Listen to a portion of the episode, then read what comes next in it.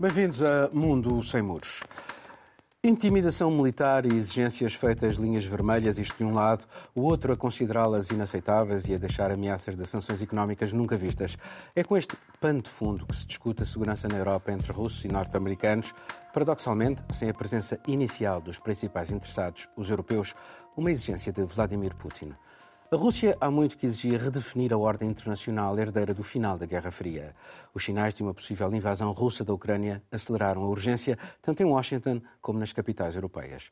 Moscou quer redefinir esferas de influência, impedir o alargamento da NATO leste, reduzir a sua presença na Europa Central.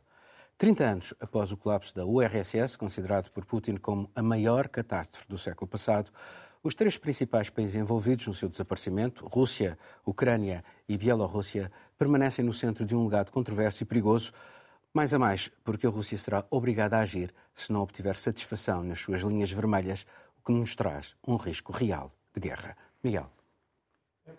Estes 30 anos, esta efeméride dos 30 anos, uh, vem uh, com más notícias por toda a Europa, um bocado, porque nós estamos, de facto, num, uh, já num cenário de guerra subliminar, mas não tão subliminar que não tenha já causado 14 mil mortos desde 2014 entre o, na, na, zona leste da Ucrânia.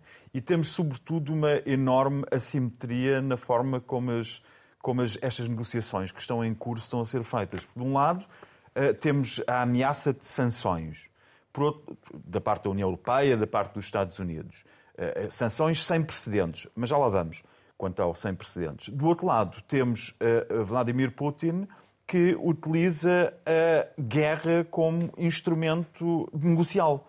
E aqui vê-se uma enorme assimetria, não é? Quer dizer, de um lado temos soldados e tanques e do outro lado temos um dedo em risco a ameaçar sanções. Miguel, que... deixa-me só perguntar-te. Ainda dentro de acordo com aquilo que estás a dizer, houve um diplomata que referiu uh, o Putin está a querer negociar connosco com uma, um revólver apontado à cabeça. É, pois não, isso faz-me lembrar, eu uma vez falei com, com, com o CEO da, da, marca Hugo Boss, que dizia que na Fórmula 1 eh, estava a, visita, a, assistir a um espetáculo, de, uma corrida de Fórmula 1, e tinha acabado de retirar a um concessionário em Moscovo a representação da marca. E esse concessionário não gostou, estava também no Mónaco na Fórmula 1 e sentou-se à mesa dele e pôs um revólver na mesa. E isto que nós vemos ao nível da negociação entre uma empresa privada e um gangster russo é aquilo a que estamos a assistir, de facto, porque os métodos de Putin são métodos de gangster, temos de dizê-lo, com, uh, com todas as ressalvas que se possa fazer depois noutros tabuleiros, mas são. E quanto às, quanto às sanções, eu queria só chegar a esse ponto, porque uh, nós temos a Alemanha, temos o chanceler alemão Olaf Scholz a dizer calma. Sanções, sim, mas o Nord Stream 2 é um projeto da economia privada. Portanto, aquilo que poderia ser uma das mais fortes cartas e um dos maiores trunfos, já não estão de acordo, mas já o verdes, Ocidente não está de acordo. não concordam com o chanceler. Mas os, mas os verdes não são, não são o chanceler. O chanceler não é, não é dos verdes, o chanceler é do SPD. O, o presidente do Conselho de Supervisão uh, da Gazprom dessa suposta empresa de economia privada que é controlada, obviamente, pelo Kremlin, é o ex-líder do SPD, o Gerhard Schröder, e, portanto, temos a Europa profundamente dividida quanto às ameaças e ao peso que as ameaças faça isto, Putin só pode de facto manter a sua linha vermelha, até porque esta linha vermelha não permite grandes negociações. Nós temos uma a, a NATO entrar, a NATO e o Ocidente entrar nesta negociação com uma mão muito fraca, porque a mão muito fraca é desde logo dizer: não, não, essa que é a linha para Putin eh, inegociável, essa linha vermelha, que é garantir que a NATO não se vá expandir até à Ucrânia, essa não, não podemos concordar. Sobre tudo o resto podemos falar. Quer dizer, não faz sentido ter uma negociação em que se fala sobre tudo, sobre, menos sobre o revólver na mesa. Carolina, eh, é curioso porque, de facto, o apoio à Rússia na Ucrânia era de 80% antes de 2014, antes da invasão. Consideravam a Rússia um país amigo. Neste momento é de 8%. Portanto, até aí eh, Putin está a jogar mal. Eh, o que é que eh, faz sentido este, este, este direito de olhar, o droit de regard, relativamente a um povo que, que é, e um país que não é uh, o dele, voltar a criar esferas de influência, uh, tendo em conta o direito dos povos à autodeterminação? ele está possivelmente a jogar mal nesse aspecto, mas existe ainda aquela parcela, não é, ali da região do Donbass, por exemplo, que mantém a ligação muito forte e o apelo histórico que nós já falamos aqui no programa, talvez. Então, ele não abre mão da de estar ainda exercendo essa influência, mesmo que, no geral, o apoio tenha caído muito, porque justifica-se historicamente para a Rússia considerar ainda esse domínio sobre a Ucrânia. Agora, é engraçado isso que o, que o Miguel comentou agora das sanções. A União Europeia renovou agora, não é, por mais seis meses, a questão das sanções econômicas. Então, sanções econômicas atingem as empresas, bancos, uh, impede aí o acesso aos créditos, por exemplo. O secretário Anthony Blinken disse que o Nord Stream deveria ser, não pode ser uma moeda da Rússia contra a Europa, mas que deveria, pelo contrário, ser uma moeda a ser usada contra a Rússia. Mas isso não vai acontecer, não é? A gente vê pelos próprios sinais que a Europa está dando, por exemplo, com relação, à energia, que nós falamos aqui, a questão de colocar o gás aí como possível, uma possível energia verde de transição. A Rússia, nos últimos tempos, embora esteja num cenário de dificuldade econômica, não é? Que tem enfrentado também aí esses impactos da pandemia, reorientou-se totalmente para a China a gente viu no, nos apontamentos que o Paulo compartilhou com a gente, por exemplo, 200 mil milhões, uh, vai chegar até 200 mil milhões de euros em 2024 o valor das trocas comerciais da Rússia com a China. Hoje a Rússia tem aqui na União Europeia sendo o grande fornecedor de energia à União Europeia. Essas sanções econômicas que chegam, que a Europa renova, honestamente, eu acho que não significam muita coisa. E aí não há, nesse momento, uma liderança que enfrente a Rússia, que aponte o revólver sobre a mesa, por exemplo. Biden não está fazendo isso, não é? Biden está jogando aí com a democracia, com a democracia, olha, com a diplomacia, mas a diplomacia funciona até o momento em que ela falha. O que, olhando para algum cenário possível, que eu acho é que estava vendo algumas pesquisas e a população americana entende que a Ucrânia é um país amigo. Tem uma pesquisa recente muito interessante da The Economist. 55% dos americanos vê a Ucrânia como amiga, 54% apoia, inclusive que os Estados Unidos apoiem militarmente a Ucrânia e 34% diz que os Estados Unidos têm que proteger a, a Ucrânia. Biden deve ser 90% Exato, que tem que proteger a Ucrânia em caso de conflito. O Biden, nesse momento, não está passando por uma fase muito popular. Aliás, eu acho que ele nunca nem decolou nos Estados Unidos. Talvez, se ele quiser olhar para algum desses dados e tentar tomar uma atitude mais séria, lidar com essas negociações e colocar na mesa o que a Rússia tem feito como o, é, algo que realmente precisa ser impedido, pode ser que a coisa mude de figura. Mas até o momento o posicionamento não é esse. Não Sim, há quem enfrente. Uh, Catarina, a, a, a determinação russa e, e eles voltaram a, a, movimentar tropas e trazer tropas da Sibéria e de outros pontos para aquela zona e, portanto, eh, a determinação de pôr o revólver encostado à nuca eh, parece eh, ainda mais forte. E, portanto, o que é que resta à Europa fazer nesta situação? Porque, de facto, a Rússia ainda por cima pode jogar, como o Miguel diz, com a questão do gás. Aliás, os preços do, do gás e da eletricidade na Europa estão a subir, em parte porque o fornecimento de russo também estagnou um bocadinho. Sim. E, olha, esta, e esta semana vimos que tivemos, tivemos negociações entre a Rússia e o Ocidente, entre aspas, uh, e, e, pelas últimas informações que temos, temos o, o embaixador norte-americano a dizer que o som dos tambores de guerra já se conseguem uh, ouvir. Por, por, outro lado, temos a Rússia a dizer que ainda está disponível para seguir um percurso diplomático. Mas deixa-me colocar-te é? uma questão. Uh, Achas que há alguém, inclusivamente apesar do apoio eh, norte-americano, alguém está disponível para mandar soldados morrerem uh, naquelas, pela, pela Ucrânia?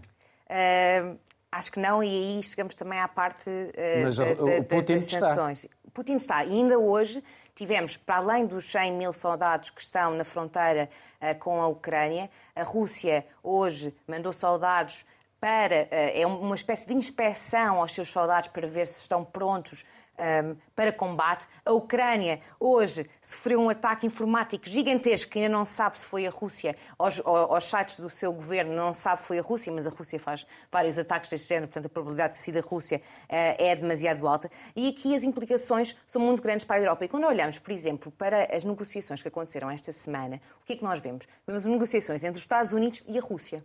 Foi os Estados Unidos e a Rússia. A Europa uh, está fora destas negociações. Uhum. Aliás, simbolicamente, até se reuniram esta semana os ministros dos negócios estrangeiros europeus numa cidade francesa uh, para uh, dizerem que estão realmente a acompanhar e que, são, e que estão a fazer parte destas Mas um conflito em solo europeu. Exatamente. E uh, olhamos, por exemplo, para aquilo que aconteceu no Afeganistão.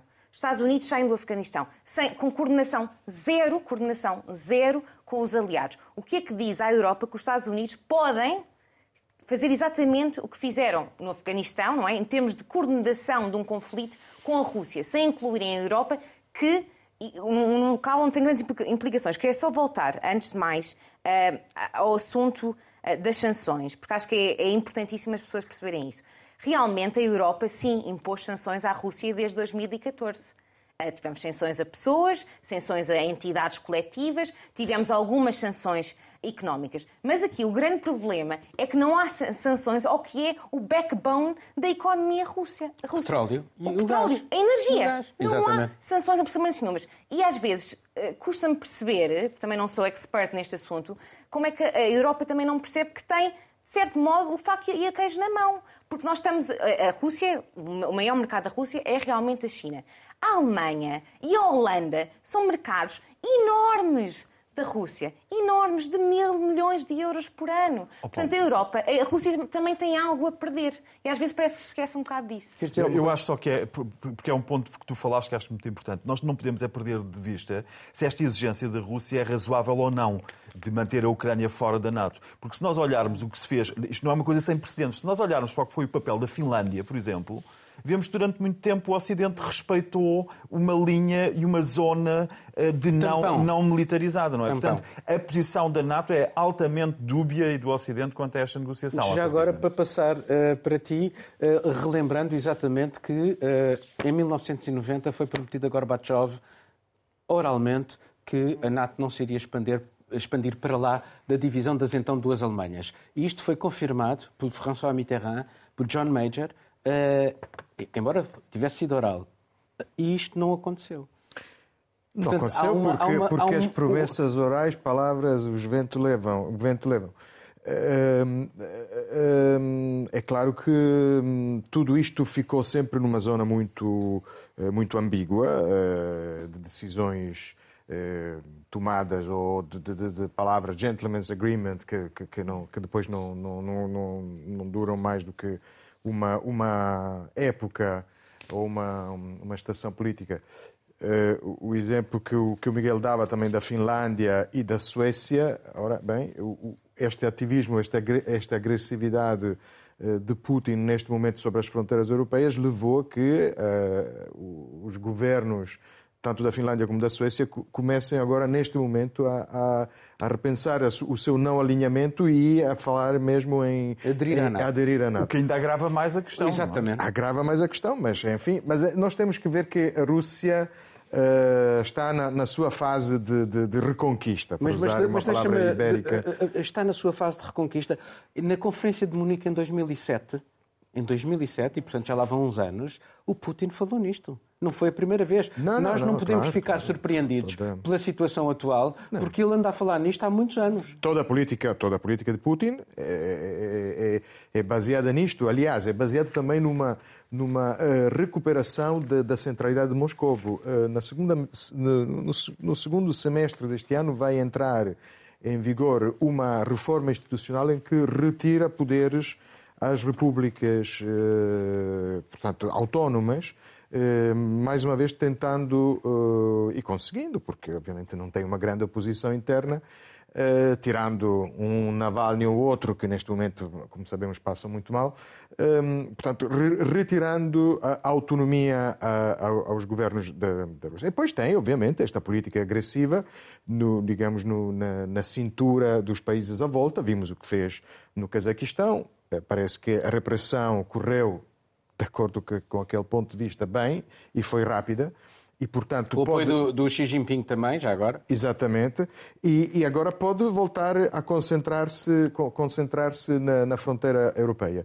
Uh, vai continuar a fazer isso, uh, precisa destes países, uh, precisa que estes países não sejam democracias, porque obviamente não podem ser, não podem ser maus exemplos para ele, só que isto depois leva a uma instabilidade interna contínua, portanto, vai continuar a tentar tapar buracos, passem a expressão, ou seja, a fazer repressões até quando, não sabemos, e, obviamente, a, grande falha interna dos próprios russos vai começar a abrir-se se hum, a economia começar a estagnar e os russos, mais uma vez, vão voltar a perguntar se queremos o império pobres ou queremos ser mais ricos aqui e está talvez da, menos daí, daí a necessidade da, repressão e de tentar minar a, a, a, a, União Europeia. E vamos passar para um tema que de facto está relacionado com este. Os fantasmas da guerra, do seu cortejo de mortos e deslocados, até mesmo dos crimes contra a humanidade, voltaram a surgir na Bósnia-Herzegovina. O equilíbrio precário entre sérvios, croatas e bósnios muçulmanos, estabelecido há quase 27 anos, foi rompido pelo líder da comunidade sérvia. Milorad Dodik fez aprovar a saída das instituições comuns e admite agora recriar entidades paralelas, incluindo um exército. Em linguagem corrente, chama-se secessão. Os Estados Unidos decretaram sanções contra ele. Bruxelas admitir pelo mesmo caminho, mas a Hungria já disse que veta a iniciativa. Ela é um dos países do Bloco Europeu, juntamente com a Polónia e a Eslovénia, a dar apoio a Dodic, tal como a Rússia e a China. A história mostra que os riscos de uma derrapagem podem ter consequências desastrosas muito para além da região, sobretudo quando o nacionalismo populista está a reaparecer em vários países da antiga Jugoslávia. E quanto mais a adesão à União Europeia está fora desses países, que aspiram a aderir, como a Bósnia ou a Sérvia, mais a Rússia e a China se aproveitam para se instalarem e afirmarem na região. Catarina.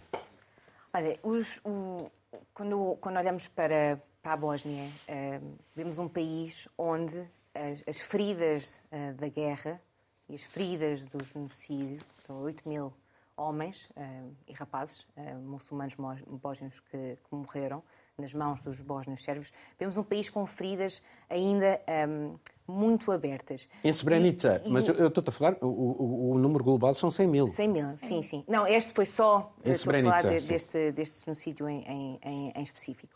E para conseguir, para a Bósnia conseguir uh, ir para a frente como país, esta reconciliação, o admitirmos um, que estes crimes aconteceram é essencial.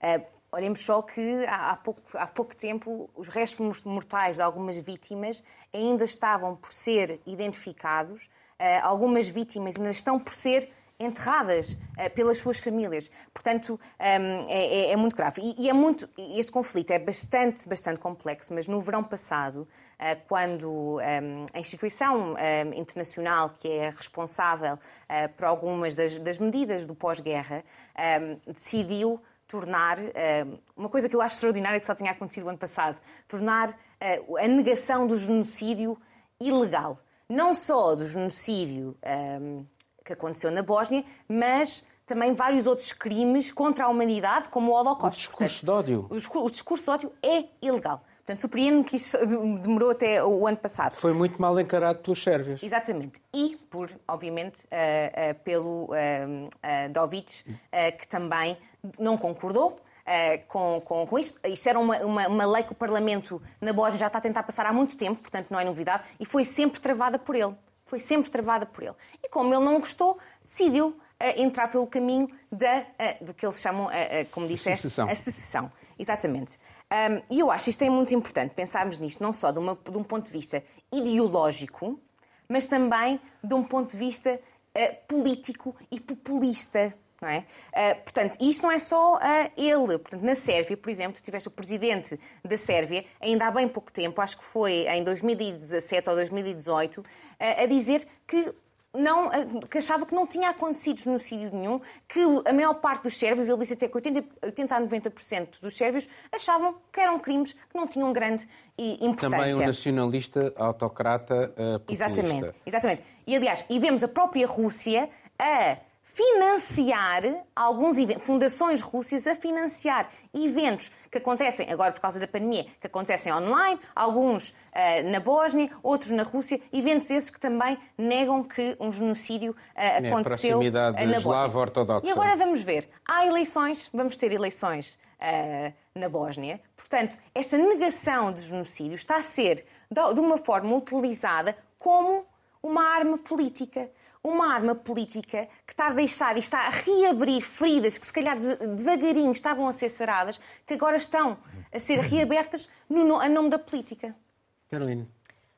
O, a negação do genocídio não é? foi criminalizada, no entanto, agora, no dia 9 de janeiro, nós vimos ah, os sérvios comemorando e celebrando a data como eles celebram e encaram que é um dia de libertação, um dia nacional não é, para a área sérvia da Bósnia, inclusive com presenças dos diplomatas da Rússia que estão lá na Bósnia, da China, com extrema-direita francesa, estavam todos na, na parada militar que comemorou o 9 de janeiro, né, esse dia nacional para os sérvios da Bósnia, que é o dia que marca aí o genocídio. Agora, o que acho que aconteceu nos últimos tempos também, e pelo que, pelo que eu estava lendo também, enfim, a Bósnia é um assunto que para mim é muito novo, muito recente, está nesse contexto europeu, estava falando com a Catarina sobre isso. Mas pelo que eu andei vendo dos últimos anos, o que aconteceu foi que o Dodit veio mudando muito de posição. Ele chegou a ser encarado anos atrás como uma pessoa progressista moderada, mas entendeu que agora o cenário está minimamente favorável, talvez, para quê? Para negar o genocídio, para secessão, para se estimular a ruptura, a criação de entidades autônomas na área sérvia da Bósnia. Então, com essa agenda, ele consegue mobilizar essa área o impacto desse discurso já é sentido. Já tem relatos de distúrbios que vão acontecendo perto das, perto das mesquitas, interrupção do horário dos muçulmanos de fazerem as suas orações. Então, por ser tudo muito recente, isso que a Catarina falava, as pessoas têm memória do que aconteceu. E essas pessoas que vão aderindo ao discurso começam a agir novamente de forma a instigar esses conflitos étnicos que podem se tornar muito graves internamente e expandir, extrapolar sem a menor dúvida. O que a Rússia precisa é que não haja uh, democracia, como o Marcelo acabou de falar, nessas, nessas regiões. E imaginando, caso haja essa ruptura da área sérvia da Bósnia, certamente não será uma democracia. O que o Dodit quer é ser um, um, líder, um ditador autocrata nessa região, até porque já tem influência, as sanções que foram agora uh, colocadas a ele falam de corrupção. Ele está presente nas grandes empresas, nas grandes estruturas. O filho dele, anos atrás, foi beneficiado, não é com investimentos. Foi uma declaração, inclusive, que é, ele ia receber um investimento para não correr o risco de ir para o uso de drogas. Um pai muito preocupado com seu filho, não é? Então, assim, a, a estrutura que se forma ao redor de Dodzic uh, faz com que ele tenha esse apoio para que, caso haja alguma ruptura, ele esteja lá pronto para assumir um Estado ditatorial, uma autocracia, que certamente vai ter repercussões nessa região da Europa. Miguel, é, é, é muito curioso porque, de facto, a União Europeia tem estado um bocadinho distraída no que se passa aqui. Nesta reunião uh, dos ministros da Defesa e, de, e, dos Negócios Estrangeiros, que decorreu nestes últimos dias, uh, colocaram um, um, uma, uma, frase no documento em que eles dizem que a Bósnia é uh, uma, um país uh, único uh, e que tem que ser preservada a sua unidade. Portanto, finalmente parecem ter acordado, mas mais uma vez são palavras, não é? É, são palavras e, e se nós virmos o que fez o, o comissário Farelli, que teve... Um, com, com Dodic eh, e lhe pediu basicamente para aguardar mais uns meses antes de entrar no, antes de, de, de formalizar ou de avançar com a sessão. E isso foi muito criticado, eh, porque basicamente tentou ganhar tempo e tentou ganhar tempo oferecendo a perspectiva de cenouras, de dinheiro, de mais, de mais uns milhões para ver se segurava. Mas já estava a dar como garantido que de facto iria haver essa sessão. Eu só queria dizer uma coisa, eu compreendo muito bem a Caroline, porque eu, eh, enfim, pareço aqueles senhores de idade que têm sempre uma história da sua infância para contar. Mas quando eu comecei no jornalismo em 91, era a, a, a editor, editor internacional de um jornal estudantil universitário, em 91. E eu dizia, editor internacional, tudo bem, tudo menos a Jugoslávia, por favor, porque aquilo é muito complicado. Yeah. E vai daí, no ano seguinte, começa a guerra da Bósnia e eu fiquei tramado, porque de facto aquilo é aquilo é um bordel tudo, não é? Nós olhamos para, para a Bósnia-Herzegovina, que muita, muita gente trata mal por Bósnia, porque não é a Bósnia, é a Bósnia-Herzegovina, é e só por falar na presidência, não é só o Dodic, porque aquilo há o problema do big manism, aquilo, a história dos homens grandes, porque os outros presidentes rotativos, o croata e o, e o bosníaco, que alternam-se no poder como chefes de Estado de oito em oito meses. Sim. E são inimigos figadais uns dos outros. E depois tem, é muito bem retratado o país como tendo o sistema político mais complicado do mundo mais complicado do mundo. Para além da presidência global rotativa com o sérvio, o croata, com o sérvio, com o croata e com o bosníaco, e depois ainda há duas entidades que reúnem entre si o país, uma República Federal, que é a da Bósnia e de Herzegovina, e depois uma, uma federação, portanto, baixo tem uma federação tem uma república, que é a República de Espercá que é de uh, Sérvio, que é do Dudic, não é? Para além do mais, todos eles, estes três presidentes que estão numa rotatividade, acusam-se uns aos outros de, de estarem mal representados. O, o, croata, por exemplo, diz que é eleito, que o representante croata é eleito na Bósnia-Herzegovina e, portanto, não, não reflete bem a posição. E depois, entre os muçulmanos, há xiita, os principais são sunitas, mas também há xiitas, depois ainda há súfias, e depois eh, nos sérvios, eh, depois há os católicos de um lado, aos uh, ortodoxos, do no outro. caso dos sérvios. Portanto, aquilo é totalmente, totalmente ingovernável. Totalmente ingovernável. E eu, só, eu só queria dizer uma coisa, eu só queria concluir com, com, com uma questão. É que, de facto, uma, e depois ainda temos, uma, ainda temos neste momento um alemão, porque ainda há uma figura política, um alto comissário, que tem poder para demitir qualquer político que seja, se for preciso. Tem um poder A Rússia quis acabar tem... com essa, com essa, Pronto, mas é, essa figura na, na, no, no, na, nas Nações Unidas. Uhum. Uh, essa proposta foi uh, chumbada, mas só houve dois países a votá-la, a Rússia e a China. Marcelo. Sim, uh, acho, acho muito importante fazer este, este resumo que o Miguel, o Miguel fez sobre, sobre o que é a Bósnia-Herzegovina neste momento. Portanto, é, é uma república com uma linha de fronteira interna, em que temos de um lado esta república Srpska, acho que se pronuncia assim, não tem vogais, para mim é impossível pronunciar, que é a República Sérvia da, da Bósnia-Herzegovina, e depois temos a República Federal da Bósnia-Herzegovina. E com esta rotatividade, parece um pouco a, a presidência da, da, União Europeia, não é? Do, do, do, Conselho Europeu, ou seja, há uma rotatividade de oito em oito meses. E quando um, e quando um dos três presidentes, eh, o, o primeiro-ministro, não pode ser. terminar só para dizer isto. Apesar desses defeitos todos, foi isso que permitiu acabar com a guerra. Com certeza.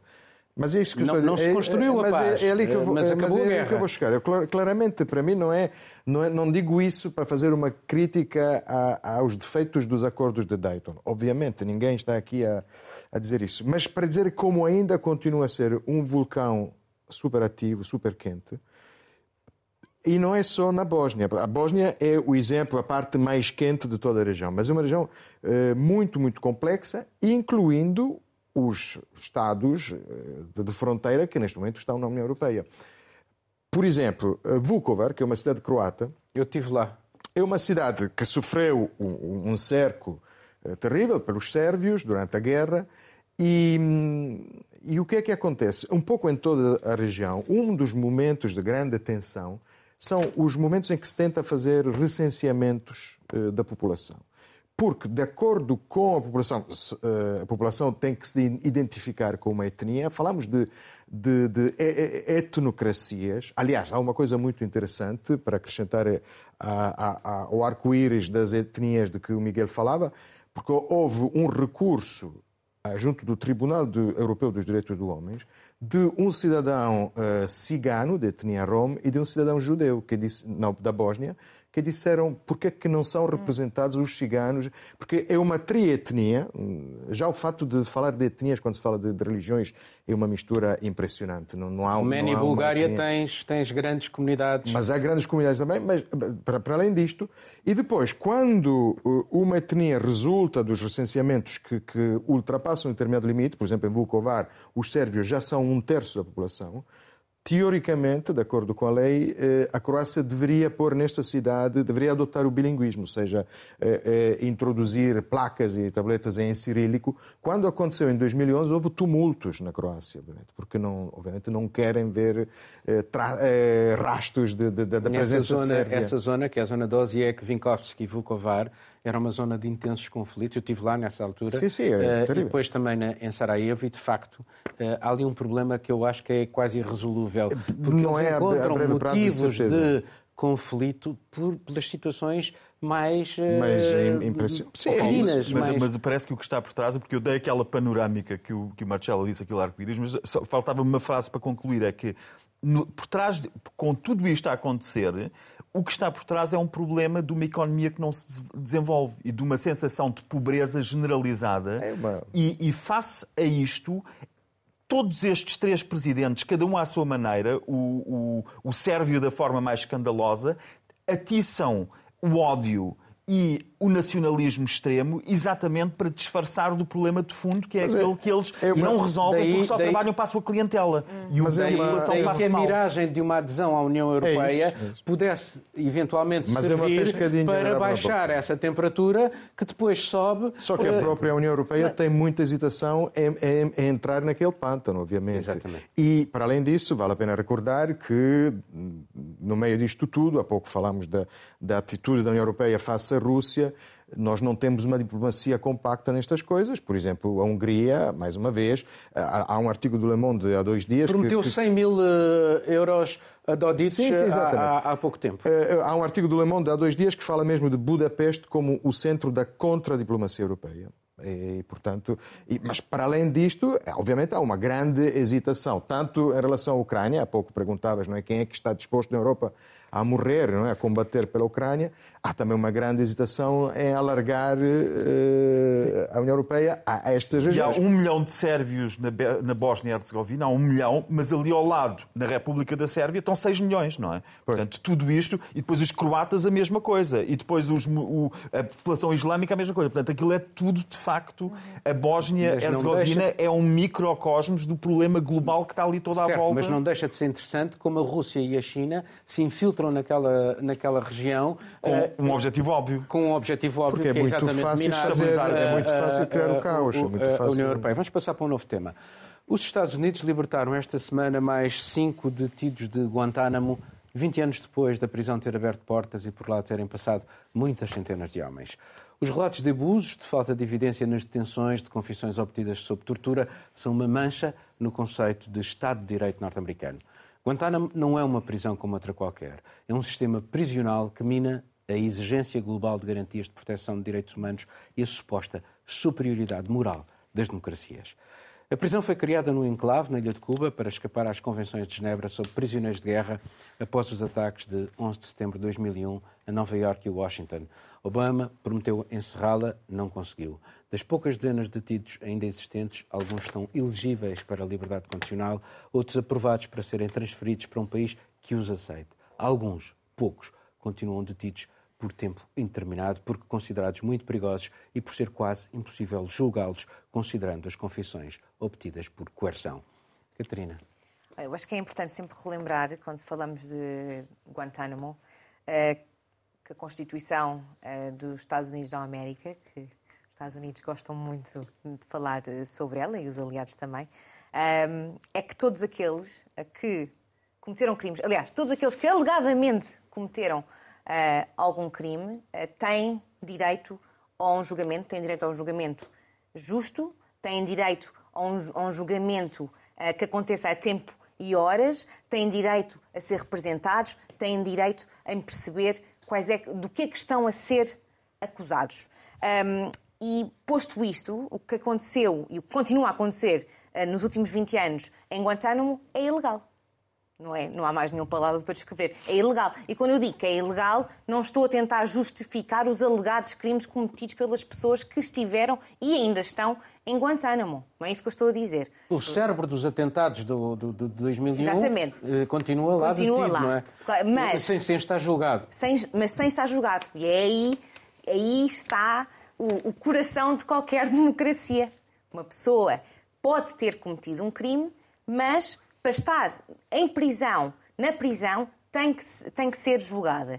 E uma coisa é estar na prisão um, dois meses sem julgamento, uma coisa é estar uma vida, uma, uma, uma vida inteira. Se estivessem numa prisão federal nos Estados Unidos, já teriam que ter sido julgados. E, sim, exatamente. Algumas das pessoas acabaram por morrer uh, em Guantánamo sem julgamento. Se formos olhar, houve um total de 800 pessoas desde o início que Guantánamo abriu uh, que estiveram naquela prisão. Uh, 12 pessoas, 12 pessoas foram oficialmente, formalmente julgadas por crimes de guerra. 12 pessoas das 800 pessoas que lá estiveram. Entretanto, muitas foram enviadas para países terceiros, etc. Neste momento, temos em Guantánamo 39, 38 ou 39 pessoas. E é só uma história muito interessante de, de, um dos, de uma das pessoas que está lá ainda, que é o Khaled Kazim.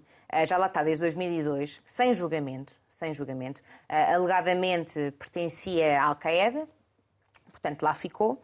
Um, e enquanto esteve em Guantánamo, tornou-se pintor. Portanto, agora as pinturas dele estão em exibições em, Nova York e tudo o resto. Uh, e tornou-se ativista também. Um, e escreveu agora um artigo para The Guardian uh, que eu acho que mostra exatamente o grande problema de Guantánamo Bay. E que ele pede ao Joe Biden, pede a Joe Biden, por favor, liberte-me ou dê-me um julgamento e pergunta-lhe como é que os Estados Unidos um, pode continuar a criticar todas as violações de direitos humanos que acontecem fora dos Estados Unidos quando Guantánamo, continua aberto. Exatamente, é uma questão importante. Como é, como é que se critica eh, os campos de concentração no Xinjiang quando uh, depois, uh, enfim, existe Guantánamo? Exato, pois eh, eh, nós eh, no, início equiparámos, equiparei Putin a um gangster do ponto de vista da sua atuação e da forma como negocia. Se olharmos para a história do tema anterior da, da Ucrânia, temos de facto um gangster a negociar com um grupo de carteiristas e de, de vigaristas, porque prometeram coisas que não cumpriram, portanto, é, é de facto, isto é o direito internacional. Isto, no fundo, aquilo que tu descreveste, isto que eu estou a dizer, os, o gangster contra os carteiristas e vigaristas, é a forma como o direito internacional funciona. E o que eu acho admirável, não vale a pena repeti-lo, o quão inadmissível é haver pessoas que estão 20 anos na prisão, sem processo, sem acusação, uhum. sem provas, mas a justificação para estarem 20 anos na prisão é que são muito perigosos. Mas não, tudo o resto falta. Portanto, isto é um sistema profundamente, quer dizer, é que nem medieval é. Na, na, na Idade Média, pelo menos, havia uma sentença em tempo de, de vida. Uh, e aqui não há sentença, não há acusação, não há processo, não há provas, não há nada. E há esta habilidade uh, extrema de, de facto, uh, eu suponho que tenha sido no tempo do George Bush, que alguém disse ao George Bush: Presidente, nós já fazemos o offshore com os capitais e nós que temos dinheiro não pagamos impostos e as leis não se aplicam a nós e, e, e não declaramos o dinheiro que ganhamos. Vamos fazer o mesmo com a política internacional. Vamos criar uma prisão onde, que é offshore, é uma prisão offshore, aquilo que tu dizes, e aí não, não há regras, não, não vale nada. E vê-se, de facto, eh, temos, é, é, por isso que tenho sempre dificuldades quando, com toda a razão, uh, acusamos a, a, Rússia por causa de um caso como o Navalny, que é uma, ou, ou o Khodorkovsky, ou o advogado que foi morto, é de facto. Mas, mas se olharmos para o, para, para, para o país que está por trás como garante dos nossos valores para os Estados Unidos e vemos Guantánamo, vemos os ataques com drones em cinco países sem qualquer mandato internacional. Por aí fora é de facto, mostra, reflete o que é o direito internacional, que é pura e simplesmente uma selva. E vemos isso quanto aos Estados Unidos, quanto à Rússia e quanto à China. E se olharmos bem para a Europa, acabamos é um por ver o mesmo. Exemplo, acabamos por ver o e mesmo. Não é um mau exemplo uh, para os autocratas uh, desse mundo fora que a própria o símbolo da democracia, dos valores, dos direitos humanos uh, acabe por permitir a existência ou continuar a permitir, porque o Obama de facto prometeu e foi na altura uma maioria de democratas no Senado que o impediu. Mostra, mostra que de facto, eh, e não, quanto a mim, não foram, não foram uh, os representantes, foi quem está por trás destes representantes, e chegamos muito rapidamente ao dito, uh, que é uma expressão malfadada, mas estamos a falar sobre esta violação extrema, e nós temos de facto um complexo militar. Eu deixo de fora o industrial. o complexo militar industrial, porque o industrial não é relevante aqui. O que é relevante é, de facto, o complexo militar e o poder que este complexo militar representa nos Estados Unidos e que se torna e vem uh, torna-se visível, vem ao de cima o extremo poder do complexo militar e a fragilidade do poder político nos Estados Unidos vem ao de cima quando um presidente faz de, uma, um, um, tema de bandeira o fecho de Guantánamo e vamos para o 20 ano e Guantánamo continua a funcionar. Marcelo. Bem, sobre Guantánamo, a ilegalidade de Guantánamo, já foi dito tudo aqui, mas já, já, disse, já dizemos isso há, há muitos anos.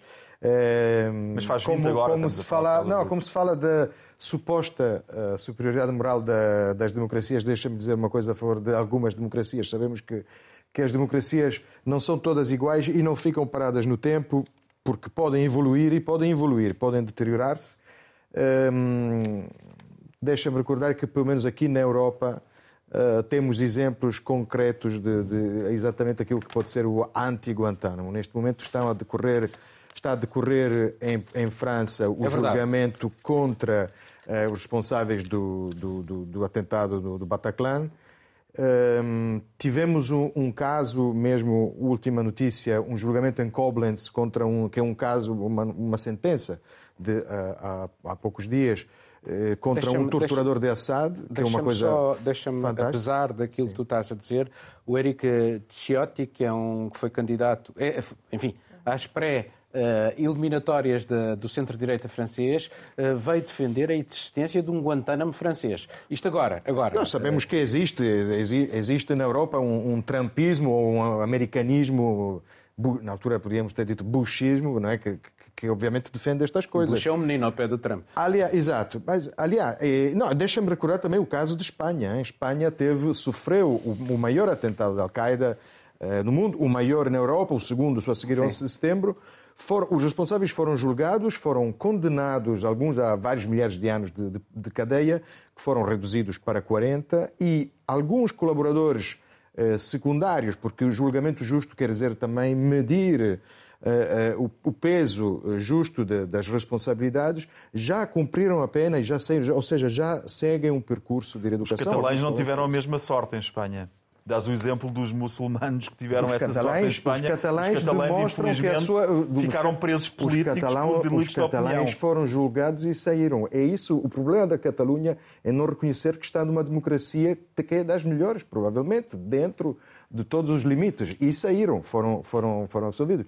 É, é, é, o caso de, de, do 11 de março. O problema não é estarem dentro, o problema é quererem não. sair e não poderem sequer pronunciar sobre a hipótese de saírem. Tiver, não tiveram um julgamento, os catalães não, não, não os catalães um não puderam, era fazer um referendo. Não, ok, agora falamos da Catalunha. Okay. Os, os, catalães não tiveram um julgamento. Não, mas eu só queria dizer isso, porque é importante justo. aqui não tiveram um julgamento justo. Foram Estão no Xinjiang, estão em Guantánamo.